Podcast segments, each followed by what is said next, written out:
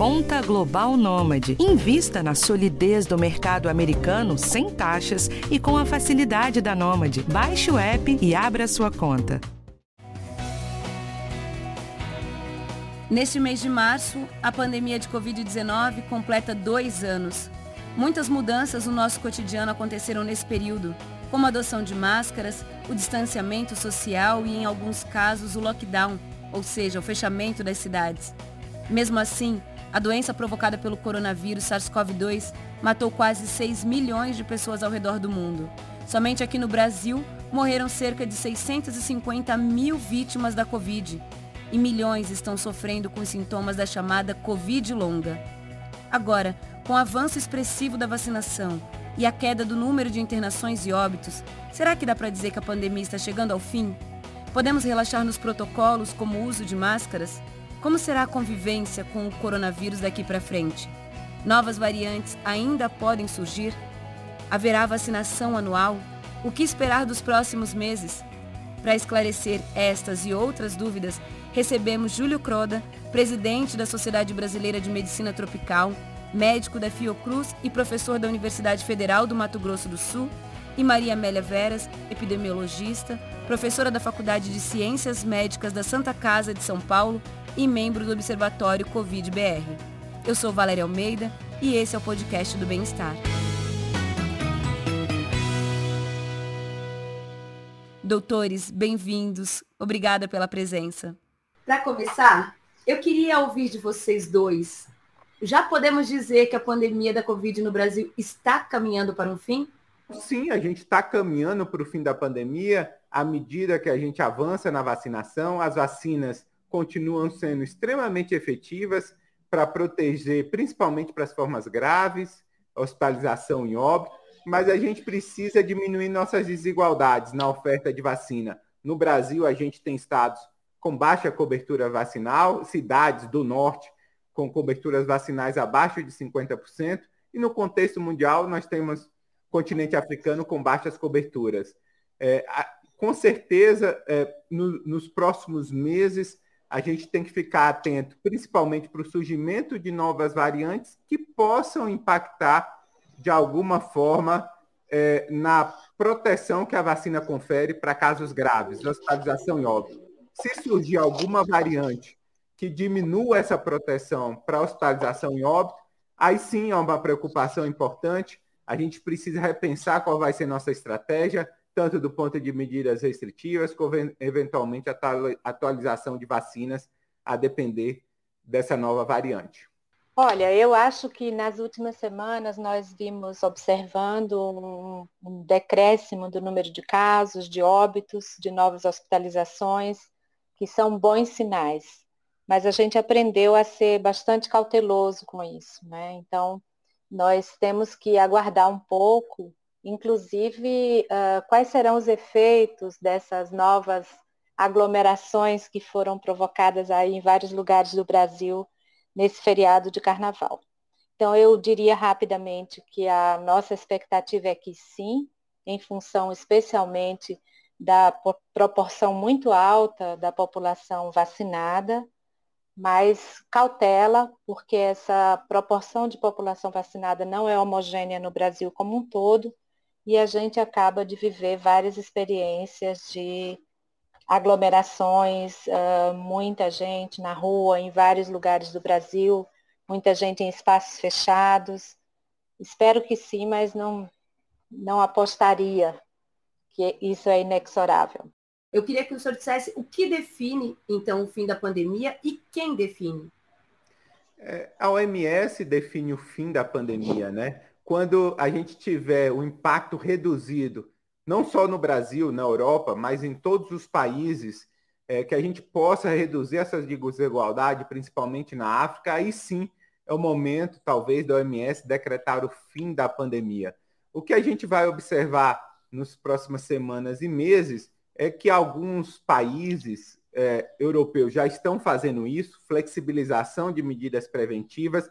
Isso vai ser copiado aqui no Brasil e a partir dos indicadores epidemiológicos, como a própria Maria Amélia já apontou, de redução de casos, de hospitalização, de óbito, de taxa de positividade dos testes, estados e municípios vão adotar medidas mais flexíveis. Mas o mais importante é monitorar adequadamente é, o número de casos, hospitalizações, óbitos, taxa de positividade e propor medidas eventualmente possíveis para o controle desse aumento que pode ocorrer eventualmente com o surgimento de novas variantes. Então, é, o mais importante não é a gente estar tá discutindo quando vai ser o fim da pandemia e a gente vai entrar numa endemia, mas justamente como que a gente vai tratar a doença a partir de agora, como vai ser nossa vigilância, como vai ser nossa assistência, quais são as metas que a gente deve buscar, se, se tiver um novo aumento, como que a gente vai lidar com essa situação. Doutora Maria Amélia, os Estados Unidos acabaram aí de liberar, né, de facilitar, flexibilizar com a, os protocolos, abrindo mão do uso de máscaras em lugares fechados, nos, nos espaços, nos estados em que tem um alto nível de vacinação. Dá para o Brasil adotar essa mesma medida ou é complicado por causa das diferenças das regiões aqui? Os Estados Unidos, aliás, também fez uma coisa recentemente muito interessante, que foi divulgar um conjunto de indicadores que vão classificar a transmissão comunitária. Então, a recomendação é que em cada local é, sejam utilizados esses indicadores, que dizem respeito a novas hospitalizações, que dizem respeito ao percentual de leitos que estão sendo ocupados com pessoas com Covid, a cobertura vacinal, e se classifique, então, essas, esses municípios em baixa, média e alta transmissão comunitária, e com base nessa classificação, aí sim, as medidas estão recomendadas. Eu concordo inteiramente com o Júlio que o nosso problema, a gente foca em decretar o fim da pandemia, decretar o fim do uso de máscaras, sem que isso seja ah, baseado numa análise de quais são as nossas condições reais e aí eu acho que nós vamos precisar ver isso em espaços menores do que no país como um todo. É possível que a gente tenha regiões do Brasil ou cidades, grandes cidades, que atinjam níveis bastante aceitáveis de controle da doença e outras que não. Então, ter essa sintonia para poder flexibilizar as medidas é fundamental. Doutor Júlio, falando ainda do uso de máscaras, a gente está vendo, inclusive, estados no Brasil, como o Rio Grande do Sul, que anunciou a flexibilização, o abandono de máscaras é, para crianças de 6 a 11 anos. Eu queria que o senhor desse a sua opinião a respeito dessa flexibilização aqui no Brasil. A, a máscara tem sido nossa companheira, nossa protetora por todo esse tempo. Qual o impacto que o senhor vê se a gente tirar a máscara nesse momento? Para mim é mais o time, né? A gente tem que entender que os indicadores epidemiológicos que, é, que devem ser seguidos ou estabelecidos para a retirada dessas medidas preventivas, né?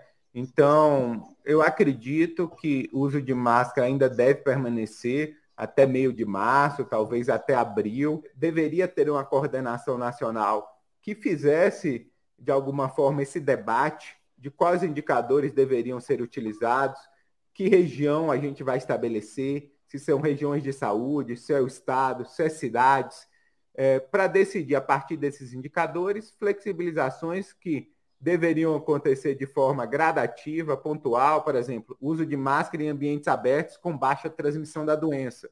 É, é, é, um, é uma recomendação segura quando atingir baixa transmissão da doença eventualmente liberação de máscara em ambientes fechados, quando a gente atingir um nível adequado de transmissibilidade, de número de hospitalizações e óbitos. Então, só que a gente não discute isso, entendeu? Então, assim, a gente afirmar se é adequado ou não retirar a máscaras em crianças, o que eu posso te responder é depende. Como está o indicador epidemiológico do Rio Grande do Sul? Qual, qual foi a base que ele utilizou para a tomada de decisão? Isso é o mais importante. E isso, assim, mesmo Estados Unidos e Reino Unido, que, que estão adotando essas medidas de retirada é, é, da, dessa proteção que é tão importante como a máscara, como isolamento, estão adotando baseado em um consenso de indicadores que foi discutido com a comunidade acadêmica. O, o meu medo maior no Brasil é que passe a flexibilização por decreto, sem uma base teórica, sem uma discussão adequada de quais seriam esses indicadores para a gente adotar tais medidas. Doutora Maria Amélia, agora no carnaval, muita gente viajou, se encontrou com outras pessoas, não teve desfile, mas aconteceram festas privadas. Você acha que isso pode atrapalhar esse quadro da pandemia, fazer os números subirem novamente? Eu espero que não, mas existe o risco sim, porque se você tem desigualdade na cobertura vacinal e se você aglomera, nós temos um vírus de transmissão respiratória, um vírus altamente transmissível circulando entre nós, não haveria por que não haver casos decorrentes disso. Ah, o montante, esses casos vão impactar nas curvas, eles vão ser, digamos, capazes de reverter a tendência que a gente está observando? Eu espero que não. Mas a gente não pode uh, deixar de se preocupar estar atento para o que vai acontecer nas próximas semanas. Doutor Júlio, o carnaval não é o único feriadão desse ano, outros virão sempre que houver algum feriado, a gente vai correr o risco dos números aumentarem? Eventualmente, associado a esses eventos de aglomeração, podem ter um aumento de casos, né? Tudo depende de pessoas é, suscetíveis, né? A gente teve uma onda de Ômicron bastante impactante no nosso país, que se iniciou justamente num feriado, né? Natal e, e, e Réveillon, impactou é, diversos estados no mês de janeiro, é, na primeira quinzena de fevereiro, mas atualmente a gente já observa uma queda de casos, hospitalização e óbito. Então, assim, é um equilíbrio né, de quantas pessoas foram vacinadas, quantas pessoas adquiriram a doença, se vai ter nova variante ou não. Então, assim, no contexto do não surgimento de novas variantes, esses eventos, eu acredito que podem estar associados a uma redução na velocidade da queda mas não vai ter uma retomada da curva por conta desse evento, porque a gente vive um momento diferenciado nessa onda de Ômicron que a gente está passando agora. Basicamente, a vacina vai proteger para hospitalização em óbito. Mesmo as cidades como o Rio de Janeiro, por exemplo, que teve uma aglomeração mais intensa, a cobertura na cidade do Rio é extremamente elevada. Chega a mais de 90% na população elegível com duas doses de vacina chega a mais de 50% com três doses de vacina. Então, eventualmente, você pode ter casos sintomáticos leves, mas o impacto em termos de hospitalização em óbito provavelmente não vai ser tão grande, porque a gente tem uma cobertura vacinal extremamente elevada é, para a população que está frequentando esses eventos. Né? O recado que a gente deixa, que eu acho que é importante deixar, use o teste se você se expôs a um evento de risco, e o evento de risco é o carnaval. Doutora Maria Amélia, doutor Júlio já levantou algumas informações aqui, falou de Ômicron, vacinação. A gente viu aí a Ômicron provou ser uma variante muito contagiosa, mas relativamente pouco letal, pelo menos para quem está vacinado com o esquema completo. Essa é a tendência natural? E a gente tem como garantir ou tem alguma evidência que as próximas variantes, se elas aparecerem, também serão mais leves? Ômicron chegou com essa característica de ser altamente transmissível, é, mas se disseminou num contexto de uma população muito vacinada, altamente vacinada ou já exposta a, a variantes anteriores. Então, se espera que algum tipo de resposta imune possa ter sido ativada aí contra a, a infecção pela Ômicron não há nenhuma garantia e segurança de que outras variantes sejam sempre mais leves, né? Do ponto de vista da evolução uh, biológica, não tem essa ideia de que se serão sempre mais leves. Uh, podem acontecer mutações em outras direções, inclusive uh, com características distintas da Ômicron, de variantes anteriores, uh, que provoquem uma doença mais, mais grave. Né? Não sabemos disso. E é por isso que é tão importante que essa vacinação seja feita é, num nível muito alto, ou seja, um percentual muito alto da população vacinado, porque você diminui essa pressão para o aparecimento de novas variantes. quanto mais gente suscetível tem né, com o vírus circulando, a probabilidade de que uh, variantes ocorram está presente. Doutora, a senhora falou sobre reforço. As pessoas com baixa imunidade já podem tomar a segunda dose de reforço da vacina e dois estados brasileiros, Mato Grosso do Sul e Espírito Santo, estão aplicando em toda a população idosa. A senhora acredita que todos devam tomar essa segunda dose de reforço? Olha, até o momento, o que nós sabemos é a importância de que aquelas pessoas que têm, de alguma maneira, o seu sistema imune comprometido, seja em função da idade, então aquelas bem mais idosas, ou em função de algumas doenças pré-existentes, devam tomar. Não há ainda uma recomendação de um segundo reforço para a população de adultos jovens ou jovens de um modo geral.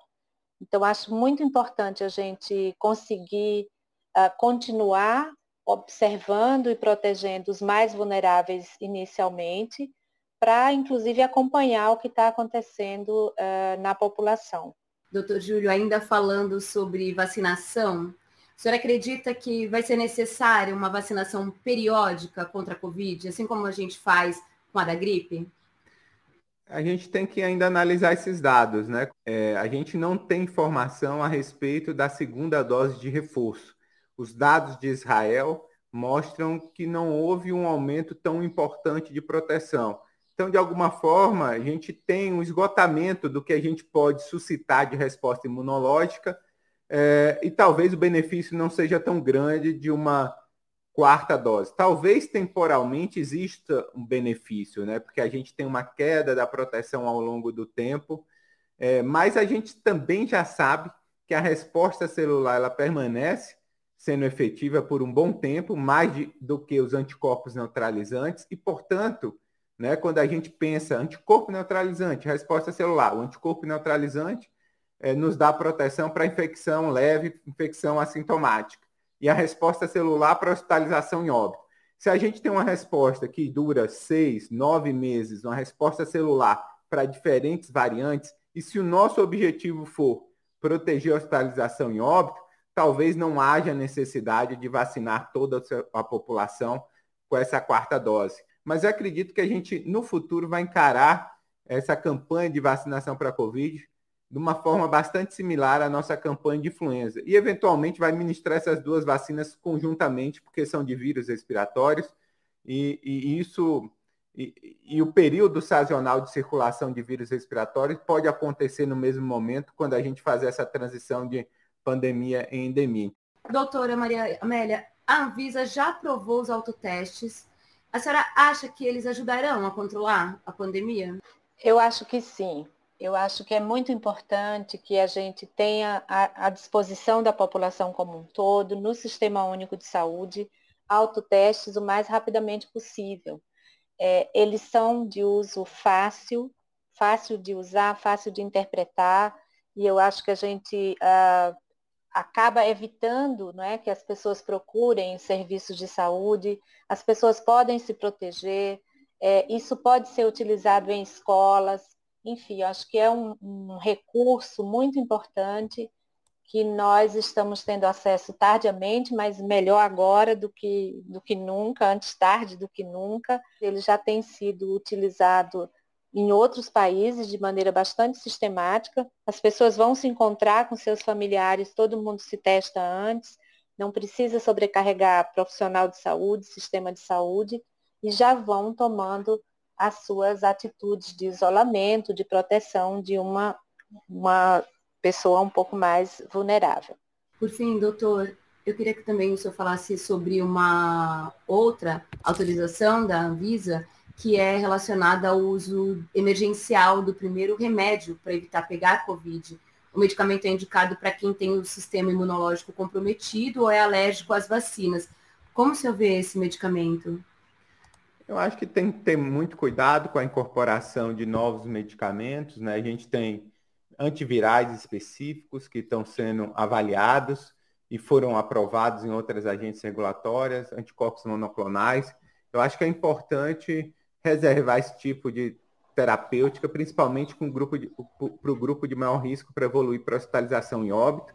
e que tem uma resposta mais reduzida em relação à proteção, em relação às vacinas, que são as pessoas mais idosas, imunossuprimidos, pessoas com comorbidade.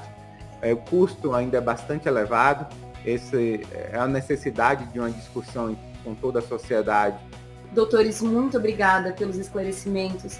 Foi um prazer recebê-los. É um prazer enorme estar aqui e poder, de alguma maneira, é, colaborar com as informações necessárias.